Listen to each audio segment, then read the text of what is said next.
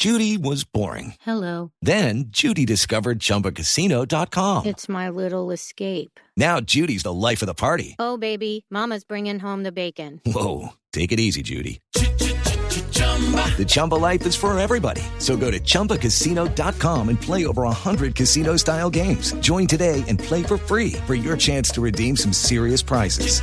chumba ChumbaCasino.com. No purchase necessary. Void where prohibited by law. 18 plus terms and conditions apply. See website for details. Estas son las que llama el equipo de empalme del gobierno Petro alertas tempranas y le pide que no entreguen, por ejemplo, una obra que tiene que ver con el canal del Duque, del dique, o que no le entreguen a Tigo una licencia de espectro de renovación de 20 años. Y lo mismo en temas de energía minera, lo mismo con el tema de la Junta de Ecopetrol, o lo mismo en temas de comercio o de OCAD o de transporte. Con el director de ese programa de empalme, el doctor Daniel Rojas, que es uno de los firmantes de esta carta, Santiago Rincón. Néstor, muy buenos días efectivamente. Y para dar contexto a los oyentes, son dos cartas que se han cruzado entre los equipos de empalme del gobierno saliente de Iván Duque y del próximo presidente Gustavo Petro por varios temas que son considerados, como usted lo decía, alertas rojas por parte de los delegados de la nueva administración que empieza el 7 de agosto. Estas alertas del equipo del próximo presidente son en temas relacionados con medio ambiente, tecnología, comunicaciones, minas, implementación del acuerdo de paz, comercio, transporte y niñez, entre otros. Le pongo algunos ejemplos. En materia ambiental, el equipo de empalme de Gustavo Petro pide suspender el proceso de adjudicación de la restauración del canal del dique por falta de consulta. El gobierno actual dice que se han realizado 16 procesos de socialización con 13 comunidades. Otro ejemplo, el equipo del presidente electo Gustavo Petro cuestiona la ampliación del tiempo de permanencia de la junta directiva de Ecopetrol. El gobierno Duque responde que fue decisión de los accionistas y que es una práctica de buen gobierno corporativo. Y así como estos varios temas más que le vamos a preguntar precisamente al coordinador del equipo de empalme del nuevo gobierno, el doctor Daniel Rojas. Doctor Rojas, gracias por acompañarnos y déjeme preguntarle por qué le preocupan tanto estos temas al equipo de empalme. Bueno, buenos días para toda la audiencia de Blue Radio y la mesa de trabajo.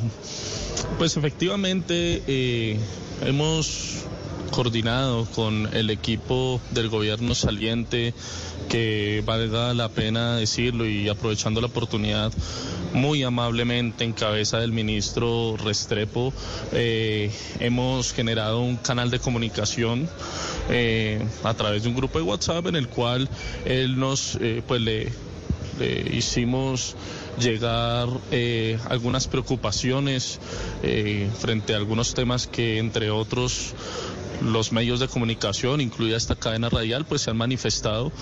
Y él nos solicitó por escrito hacerle llegar esas preocupaciones para asimismo por escrito pues darnos respuestas en la medida en que podamos tener información completa frente a, a estos temas puntuales y podamos en el 7 de agosto, cuando se posesiona el nuevo gobierno, pues dar eh, ininterrumpido el servicio, o mejor, no interrumpir algunos servicios y algunas eh, apuestas de gobierno. Eh, entre esas, pues las que usted menciona, que son el la obra del canal del dique, eh, la junta de Ecopetrol o, por ejemplo, la entrega de un multimillonario contrato para... Eh, el, prestar el servicio de Internet en zonas alejadas. Entonces, eh, pues es, recibimos respuesta del gobierno saliente y estamos evaluando eh, precisamente esas respuestas para poder pues tener, insisto, información veraz, completa, que nos permita te, eh, tomar de, las mejores decisiones, las más acertadas en el ejercicio de gobierno. Néstor, lo escucha el doctor Rojas. Gracias, Santiago. Hola, doctor Rojas, buenos días. Eh, Néstor, buenos días, ¿cómo está? Les agradecería muchísimo, en serio, quítenme el doctor, que es que me incomoda un poquito y me hace poner más nervioso de lo que ya estoy. Bueno, no, pero no se, no se ponga nervioso. Es que yo no, no tengo el gusto de conocerlo, me da pena decirle Daniel. Eh, sí, Daniel, así normal. Bueno, Daniel, ¿usted va a ser ministro de qué? De nada, Néstor, no, eso no lo hemos, eh, digamos, no, eh, no ha estado dentro de las discusiones con el presidente y las conversaciones con el presidente ese tipo de designación. No me veo en ningún ministerio, yo soy un, digámoslo así, un obrero de esta causa y estoy ayudando en lo posible a que se materialice un programa de gobierno que me consta fue construido con la voluntad de cientos de personas. Si le parece, si le parece quisiera entender.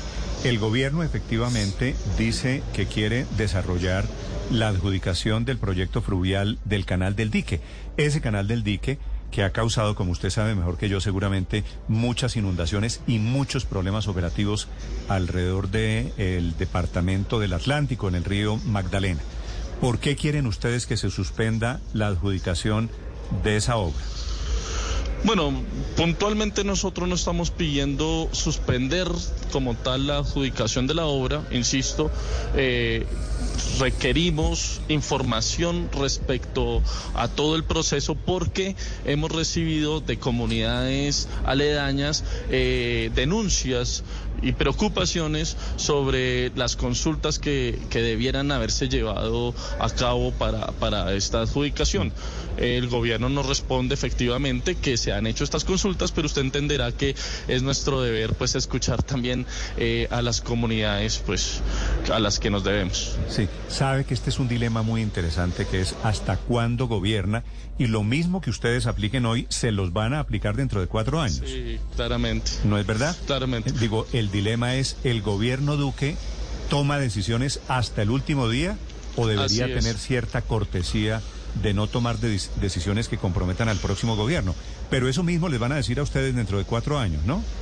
Así es, Néstor. Eh, quiero decirle a usted y a la audiencia que las reuniones que hemos llevado, por lo menos entre los equipos coordinadores, han sido con, marcando pues las diferencias muy amables.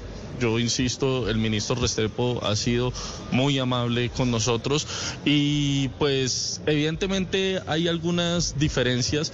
Entendemos, somos respetuosos de, de- las instituciones y del, y del periodo constitucional que tiene el gobierno del, del presidente Duque que va hasta el 7 de agosto y gobierna hasta el 7 de agosto. Y como usted lo ha dicho, eh, pues este tipo de preocupaciones esperamos y solicitamos del gobierno saliente estos gestos de cortesía que harían mucho más factible, o mejor, harían mucho más eh, amable ese tránsito entre gobiernos. Ok, dicho eso, ¿cuál es el problema entonces de que adjudiquen la obra alrededor del canal del dique? Dice ustedes aquí, en la carta de ustedes, se recomienda solicitar al gobierno saliente suspender el cronograma de adjudicación del megaproyecto del canal del dique. ¿Por qué verían ustedes inconveniente si eso no tendría na- ninguna disputa ideológica? Si el gobierno dice que ya hizo 16 audiencias con las comunidades de la zona, ¿por qué lo ven ustedes inconveniente? Más que un problema, eh, lo que queremos es que haya, como lo he dicho, una transición armoniosa. Y si nosotros estamos recibiendo demasiadas comunicaciones de grupos sociales, étnicos y en general comunidad aledaña al canal, poniéndonos estas alertas, pues entenderá usted, Néstor, que es nuestro deber como gobierno popular escucharles y eh, actuar en favor de ellas. Entonces, eh, pues más que eso, pues transmitimos es esa preocupación al gobierno saliente, esperando que podamos entonces tener una mm, armoniosa solución al, al- al problema manifestado. Sí, señor Rojas.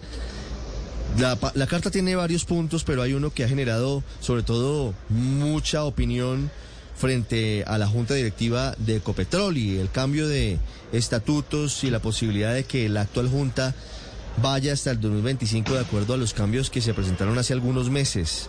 Ustedes han expresado sus inquietudes frente a ese tema y el gobierno saliente les ha respondido. ¿Hay alguna posibilidad de acuerdo o simplemente el gobierno del presidente Petro convocará nueva junta directiva y removerá a los actuales integrantes? Nueva asamblea, Nueva eh. asamblea, sí señor, perdón. Pues eh, digamos que no conocemos antecedentes de que esto haya ocurrido en un proceso de cambio de gobierno. Y realmente sí nos extraña mucho que precisamente en este momento haya sucedido. Eh, claramente tenemos unos propósitos que están consignados en nuestro programa de gobierno para la empresa Ecopetrol, eh, muy aunados a nuestra propuesta de transición energética por lo cual el hecho de que la junta directiva del gobierno saliente cuyos propósitos son diametralmente distintos, eh, se haya eh, hecho esta, no sé cómo denominarlo, pero, pero que se haya prolongado eh, el tiempo de la Junta actual, pues casi que contravienen los propósitos del gobierno de, perdón, del programa de gobierno que el pueblo eligió el 19 de junio.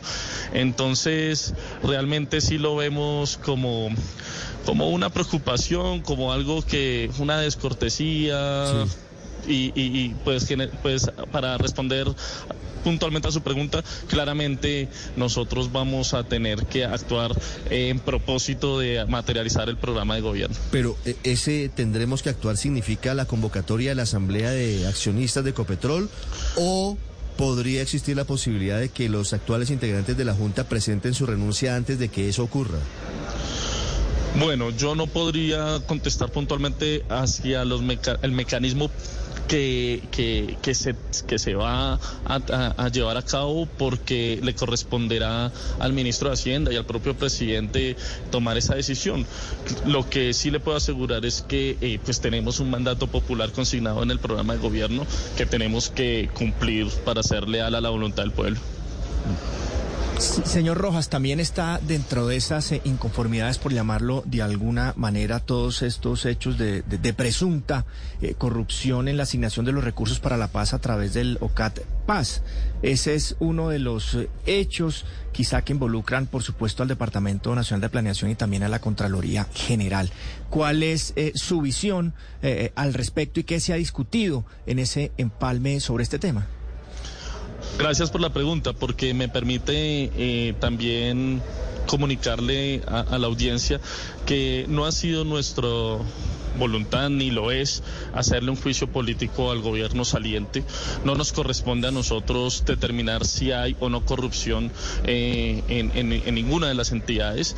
Eh, para eso existen las autoridades y respetamos mucho eh, las instituciones, pero en ese, pero usted entenderá que ante los escándalos que se han terminado en los medios de comunicación, pues es otra preocupación sobre la cual quisiéramos tener la mayor cantidad de información posible eh, el empalme con el, con el Departamento Nacional de Planeación ha sido de los más amables que conozco. La directora ha sido muy eh, diligente en el proceso de empalme eh, y entendemos que este es un hecho que salpica una institución que pues que que, es de las más prestigiosas que tiene el los gobierno, más allá de, quien sea quien, quien gobierne.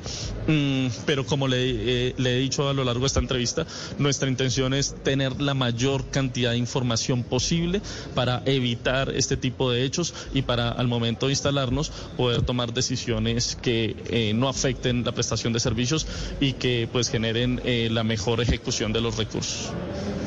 Eh, Daniel, ¿ha habido algún problema en el empalme del DANE particularmente? Es que es muy curioso que el doctor Oviedo, el actual director, primero pues dijo que sí, que sí le gustaría seguir en el cargo ante la invitación que le hizo el presidente electo Gustavo Petro y ahora se echó para atrás y dice que no va a seguir en la dirección del DANE. Bueno, la información que yo tengo de nuestro equipo de empalme eh, y también lo que he leído en en la prensa sobre las declaraciones que ha hecho el actual director es que hay discordancias puntualmente en lo referido al catastro multipropósito, ya que eh, el IGAC, el Instituto Geográfico Agustín Codazzi, hace parte del sector que encabeza el DANE. Y sobre eh, este instituto, pues el equipo nuestro tiene algunos requerimientos para llevar a cabo el catastro multipropósito, requerimientos que... Eh, tengo entendido el director actual no comparte y que eh, eso ha determinado su decisión, eh, pero que si, ah, tengo que, eh, digamos, hacer o tenemos que hacer una evaluación y una reunión mucho más puntual para escuchar a, a- a nuestro equipo y entender con mayor rigor las, eh, pues, la- las causas de, de la decisión del director. Pero es verdad que usted le pidió al saliente director del DANE, al doctor Oviedo, que frenaran la asignación de unos recursos para el desarrollo del catastro multipropósito?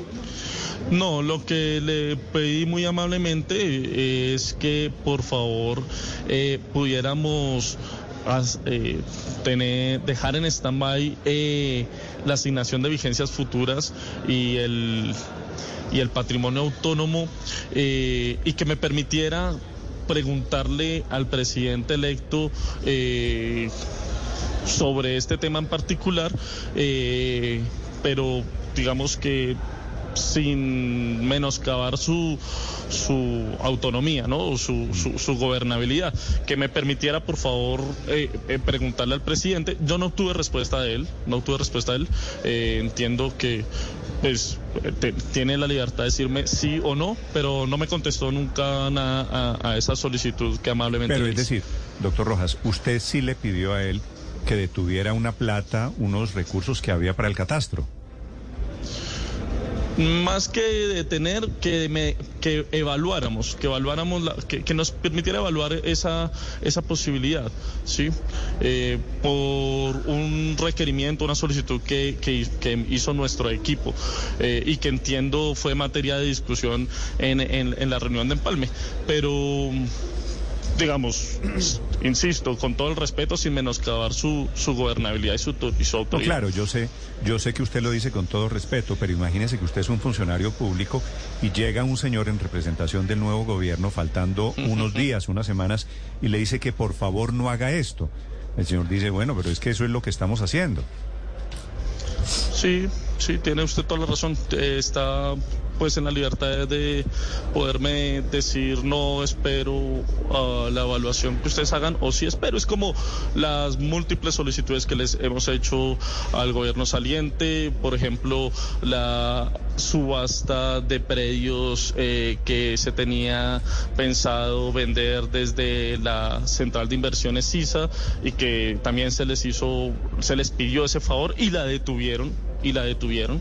Es decir que eh, ha sido una constante dentro de este proceso de empalme que les hacemos sugerencias y que el gobierno está en su eh, legítima decisión de poder contestarnos afirmativamente o negativamente. Sí, las sugerencias son en terrenos de minería, en comunicaciones, en temas de medio ambiente, con esto del canal del dique, la junta directiva de Copetrol, comercio, industria, turismo, transporte, niñez. Y esto nos pone, por supuesto, en el terreno de a partir de qué momento comienza el nuevo gobierno. Doctor Rojas, Daniel, muchas gracias. Muchísimas gracias a usted por su amabilidad y su, y su tiempo. It is Ryan here, and I have a question for you. What do you do when you win? Like, are you a fist pumper? A woohooer, a hand clapper, a high fiver. I kind of like the high five, but if you want to hone in on those winning moves, check out Chumba Casino. At chumbacasino.com, choose from hundreds of social casino style games for your chance to redeem serious cash prizes. There are new game releases weekly, plus free daily bonuses. So don't wait. Start having the most fun ever at chumbacasino.com. No purchase necessary. Group. Void were prohibited by law. See terms and conditions. 18 plus.